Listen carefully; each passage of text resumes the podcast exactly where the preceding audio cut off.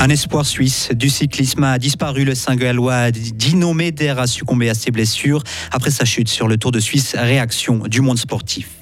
Un tournoi international de jeunes lutteurs de la région et d'Europe s'affronteront demain à Don Didier. Et enfin, un camp réservé aux gardiens de but est organisé depuis plus de 30 ans à Charmey. Il n'aura pas lieu cette année. Et les températures de 27 à 30 degrés avec du beau temps ce week-end. Voilà pour le menu météo. Le journal est signé Loïc Chaudray. Bonsoir. Bonsoir Rio, bonsoir tout le monde. Le cycliste Gino Meder est décédé. Oui, le Saint-Gallois de 26 ans a succombé à ses blessures ce matin à l'hôpital de Coire. Il a fait une chute dans la descente de l'Alboula hier lors de la cinquième étape du Tour de Suisse.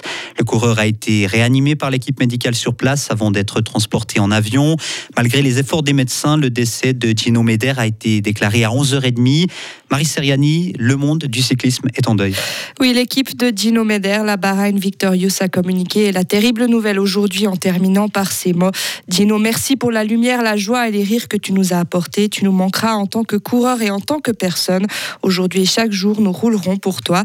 Les hommages des coureurs ont suivi. Le Turgovien Stéphane Kung a écrit Pas de mots, toutes mes pensées à ses proches.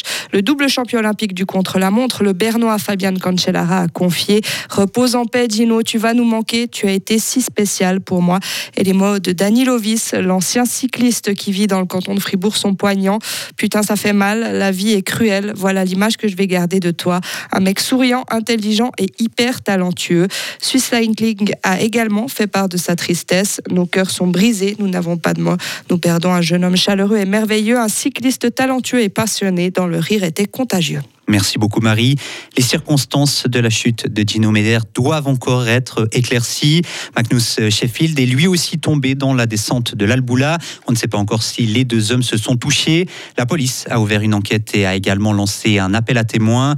La sixième étape du Tour de Suisse a été annulée aujourd'hui. Le club olympique Don Didier n'est plus tout jeune. Et non, il fête cette année ses 75 ans, l'occasion de marquer le coup de main lors du tournoi international. Herman Chardonnance, qui opposera des jeunes lutteurs de la région et de toute l'Europe. Ils seront au total 200 à combattre. Les précisions du président du club olympique Don Didier, Xavier Egger. Egger Twiller, excusez-moi.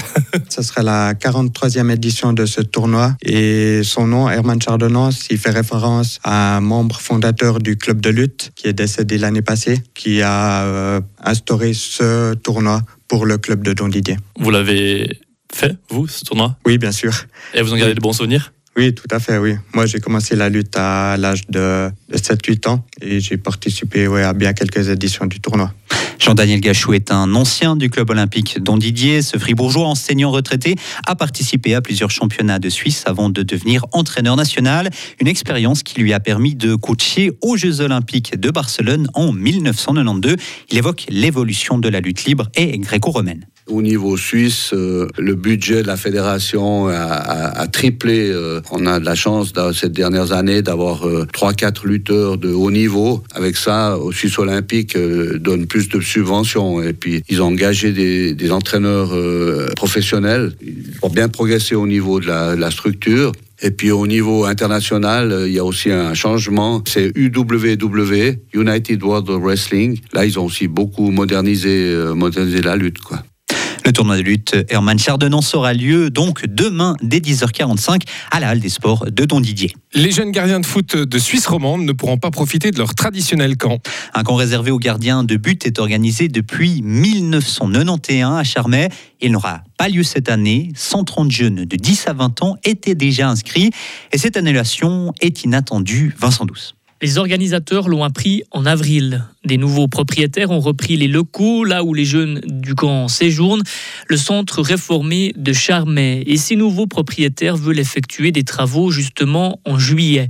Les organisateurs ont bien tenté d'expliquer l'importance de ce camp pour la région et pour les plus de 100 jeunes qui y participent. Mais rien à faire, leur demande n'a pas été entendue. Robert Moore organise ce camp de gardiens depuis 20 ans. Trouver une alternative pour cette année à moins de trois mois du début du camp n'a pas été possible. Il a donc fallu tout annuler à contre-coeur. Ça me peine, je suis déçu. peut-être pas autant que tous les, participants, mais c'est clair que quand on a pris euh, la décision de devoir annuler ce camp gardien, ben, c'était une décision qui était difficile à prendre. Il n'y avait que cette euh, issue possible, l'annulation. On n'a pas trouvé de solution de secours, mais voilà, c'est quelque chose qui, est, qui fait un petit peu mal au cœur. Robert Moore espère trouver une solution pour l'année prochaine. Le camp pourrait s'organiser ailleurs, en Suisse romande, peut-être en Valais ou dans le Jura vaudois. Les organisateurs cherchent en effet d'autres lieux car ils ne sont pas sûrs de pouvoir employer les locaux de Charmey. L'accident survenu vers minuit sur l'autoroute A9 entre Belmont et Vennes a causé la mort d'une personne. Malgré l'intervention rapide des secours, une conductrice âgée de 24 ans est décédée sur place. Elle roulait à contresens et a percuté une autre voiture qui roulait normalement.